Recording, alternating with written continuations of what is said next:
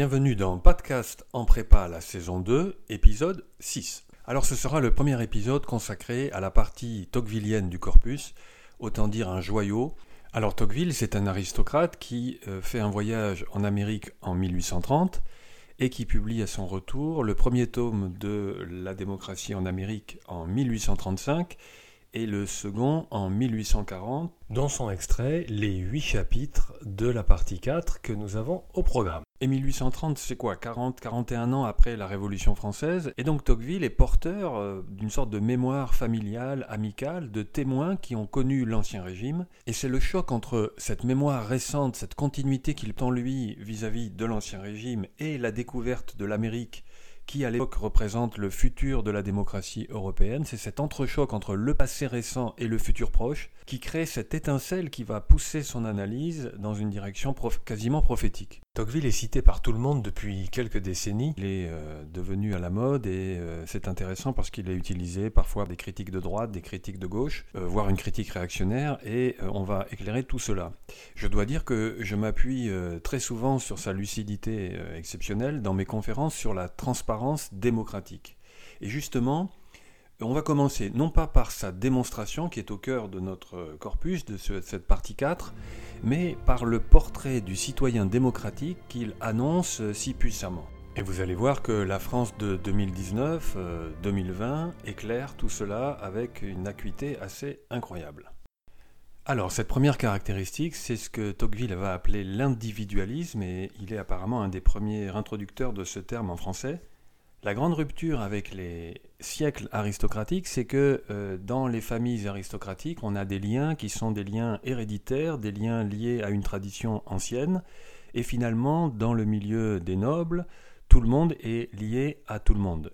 Ainsi, il y a une puissante mise en relation de ceux qui appartiennent à la même caste, et comme l'écrit Tocqueville dans un autre passage de la démocratie en Amérique tout à fait frappant, et en dehors de cette euh, proximité de caste, c'est à peine si les êtres ont le sentiment d'appartenir à la même humanité. Et donc un aristocrate ne se sent absolument pas concerné par euh, un pauvre, un gueux ou un représentant du tiers-État. Or, Tocqueville anticipe sur cette analyse qui voit dans la démocratie un processus à l'œuvre de désaffiliation, c'est-à-dire que l'on est de moins en moins intégré, inséré dans un lien social fort vis à -vis de ce qui nous entoure, et effectivement, c'est ce qu'il appelle l'individualisme. Par exemple, au chapitre 3, il écrit La vie privée est si active dans les temps démocratiques, si agitée, si remplie de désirs, de travaux, qu'il ne reste presque plus d'énergie ni de loisirs à chaque homme pour la vie politique. Effectivement, les aristocrates ne travaillant pas, ils disposent de l'otium, de ce temps libre qui est à disposition pour s'engager dans la vie politique. Et lorsqu'on est travailleur, euh, et lorsqu'on a fini sa journée de travail, eh bien on souhaite simplement se reposer, et il constate qu'il y a un resserrement, c'est d'ailleurs la définition qu'il donne de l'individualisme dans un autre euh, passage que nous n'avons pas dans notre corpus ici, mais c'est une phrase euh, capitale qui éclaire ce chapitre 3. L'individualisme est un sentiment réfléchi et paisible, il l'oppose à l'égoïsme, qui est une tendance naturelle à ne penser qu'à soi. Alors que l'individualisme, donc, c'est un sentiment réfléchi et paisible qui dispose chaque citoyen à s'isoler de la masse de ses semblables et à se retirer à l'écart avec sa famille, et ses amis. Et c'est une critique qu'on fait évidente contre les réseaux sociaux, c'est que tous ces amis virtuels ne remplacent pas une vraie amitié, un vrai lien personnel, interpersonnel. Et c'est ce que Tocqueville a vu à l'œuvre dans ce qu'il appelle l'individualisme, ce resserrement sur une petite, un petit groupe qui nous désengage de la collectivité. Une conséquence de cet individualisme, de ce resserrement sur la vie privée coupée de l'espace politique général, c'est le début, le chapitre premier de notre corpus, et ce sont les premières lignes de notre corpus, cette entière indépendance dont ils jouissent continuellement vis-à-vis de leur ego et dans l'usage de la vie privée, donc ce petit groupe qu'ils ont constitué, les dispose à considérer d'un œil mécontent toute autorité. Et c'est la deuxième caractéristique que Tocqueville a entrevue, c'est à la faveur d'un désengagement vis à -vis de la vie publique et collective, un arc-boutement, si l'on peut dire, sur la vie privée, la jouissance personnelle et une hostilité très forte envers l'autorité. Bon, ce refus de l'autorité, qui tourne parfois en haine, est inscrit au cœur de ce que nous voyons sous les yeux dans cette France de 2019-2020. Je pense ici à ce qui frappe euh, à la fois les policiers, les pompiers, les médecins, les urgentistes, les infirmiers, qui se retrouvent face à une hostilité de plus en plus violente et, il faut le dire, assez incompréhensible, en tout cas à l'opposé de ce qu'ils mériteraient, de ce que leur mission mériterait de recevoir comme accueil. Je ne peux pas ici euh, développer toute l'analyse sur la remise en cause de l'autorité, mais vous voyez que bien avant mai 68, Tocqueville voit en germe dans la démocratie ce dispositif tout à fait frappant, ce, noyau dur. Et pour ne prendre qu'un exemple qui est le nôtre, le vôtre, euh, j'ai envie de vous demander, dans votre salle de classe par exemple, y a-t-il encore une estrade euh, L'estrade étant une marque symbolique d'une hiérarchie, d'une différence entre les professeurs et les étudiants, les élèves. Et si vous avez la chance d'être dans un lycée antérieur à mai 68, vous avez justement un reste devant vous du décorum de la classe préparatoire euh, qui met le professeur sur un piédestal symbolique. C'est ce que j'appelle la déhiérarchisation dans le monde de la transparence. Et donc ce refus de l'autorité conduit à un amour de l'indépendance qui a frappé, hein, toujours euh, au chapitre premier, qui a frappé Tocqueville, y compris si cette indépendance doit euh, enfermer dans une sorte de bulle. Et vous le savez, c'est une critique très importante contre les réseaux sociaux et plus généralement le gouvernement par les algorithmes. Cet enfermement dans une bulle filtrante, selon la formule de Ali Pariser, euh, bulle filtrante ou bulle cognitive qui fait que l'algorithme sélectionne des suggestions à la fois en musique, euh, en série, au cinéma, mais aussi dans les nouvelles que vous lisez sur les réseaux sociaux, ou encore les suggestions d'amis qui vous sont proposées. Eh bien, en fait, tout est fait pour conforter les convictions que l'on a déjà, et donc on est prisonnier de représentations qui semblent s'auto-confirmer, jusqu'au cas particulier des théories du complot et par parenthèse, vous savez que le scandale Cambridge Analytica a marqué, je le pense, historiquement une rupture majeure, puisque l'élection de la première démocratie du monde, euh, qui a porté au pouvoir Donald Trump, a été piratée. Et là, je ne fais pas de théorie du complot, c'est tout à fait documenté. Refus de l'autorité, déhiérarchisation, et c'est tout à fait frappant parce qu'une troisième caractéristique que voit Tocqueville ici, ce que j'appelle la désintermédiation dans le monde de la transparence. Je reprends ce terme aux analyses économiques des années 80 et de la dérégulation mise à l'œuvre à l'époque. Et en fait, littéralement, c'est une désintermédiation, et c'est tout à fait frappant que Tocqueville s'attache à montrer les dégâts de cette désintermédiation. C'est le recul de ce qu'il appelle les pouvoirs secondaires. Et au chapitre 5, lorsque Tocqueville décrit l'État démocratique qui est en train d'apparaître et dont il présage l'évolution future, il écrit Cet État ne souffre plus d'intermédiaires entre lui et les citoyens. Il les dirige par lui-même dans les affaires générales. On reviendra sur les conséquences de ce recul de tous les intermédiaires. Et il est frappant de voir que cette désintermédiation que nous voyons à l'œuvre partout autour de nous, je vous renvoie vers d'autres podcasts que je ferai peut-être sur la transparence démocratique ou des conférences qui sont en ligne. Et ce qui est frappant, c'est que Tocqueville l'a déduit logiquement de l'individualisme, de ce resserrement, conjointement de ce refus de l'autorité. On en a bientôt terminé. Une autre caractéristique du citoyen que prévoit Tocqueville, c'est euh, l'idée de la tranquillité publique.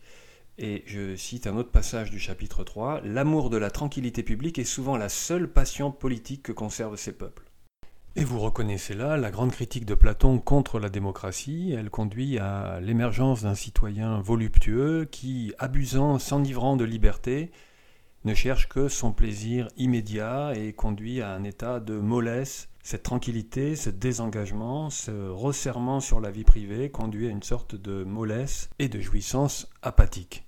Et dernier point, c'est la dynamique propre interne à ce processus d'égalisation des conditions, comme l'écrit Tocqueville, c'est sa formule. Et nous sommes toujours au chapitre 3 la haine que les hommes portent aux privilèges s'augmente à mesure que les privilèges deviennent plus rares et moins grands, de telle sorte qu'on dirait que les passions démocratiques s'enflamment davantage dans le temps même où elles trouvent le moins d'aliments. Et c'est un paradoxe que Tocqueville a été le premier à voir, c'est que la plus petite euh, inégalité devient insupportable quand globalement les inégalités reculent, et il peut ainsi à nouveau opposer les siècles aristocratiques au siècle de la démocratie future même. Il n'y a pas de si grande inégalité qui blesse les regards lorsque toutes les conditions sont inégales.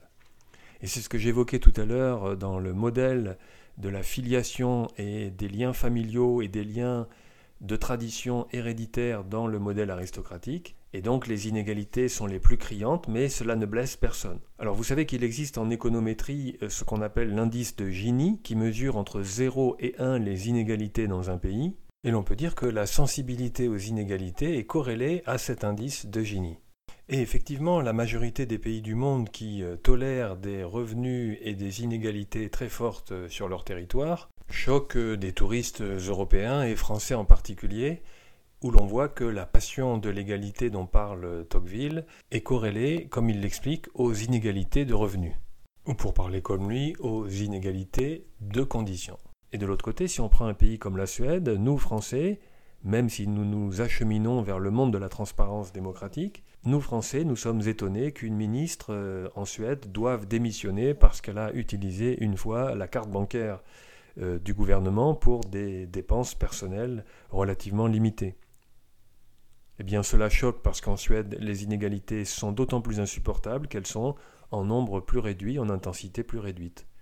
Et donc face au modèle aristocratique où rien ne blesse dans les inégalités, aristocratiques ou des pays fortement inégalitaires, la suite de la phrase, tandis que la plus petite dissemblance paraît choquante au sein de l'uniformité générale. La vue en devient plus insupportable à mesure que l'uniformité est plus complète. On peut donc dire que la réaction au fait que François de Rugy, président de l'Assemblée nationale, euh, dînait avec du homard, ce qui dans l'absolu ne relève pas d'un privilège absolument éhonté, on peut donc dire que sa démission imposée est le signe que nous nous acheminons dans un processus euh, d'égalisation des conditions et donc de progrès d'une démocratie égalitaire. Et donc la conclusion, c'est que c'est un véritable cercle vertueux ou vicieux la conclusion est la suivante. Il est donc naturel que l'amour de l'égalité croisse sans cesse avec l'égalité elle-même. En le satisfaisant, on le développe. Et donc plus l'égalité croît, plus l'amour de l'égalité croît en proportion. Ainsi, nous avons vu les caractéristiques du citoyen démocratique que Tocqueville a été à même d'anticiper et de prévoir. Il y a ce refus de l'autorité, cette déhiérarchisation, cette euh, désintermédiation même. Ensuite, il y a ce resserrement, cet isolement par l'individualisme tel que le définit Tocqueville, ce resserrement sur une petite société qui abandonne le destin collectif, qui conduit à une recherche de tranquillité publique par un resserrement sur la vie privée, et enfin une dynamique qui auto-entretient et qui fait qu'au bout d'un certain temps, les inégalités sont pourchassées, car d'autant plus insupportables qu'elles restent en nombre limité et en intensité décroissante. Et à partir de là, nous sommes maintenant en mesure de comprendre la démonstration de Tocqueville dans cette partie 4, et c'est ce que nous verrons dans l'épisode suivant.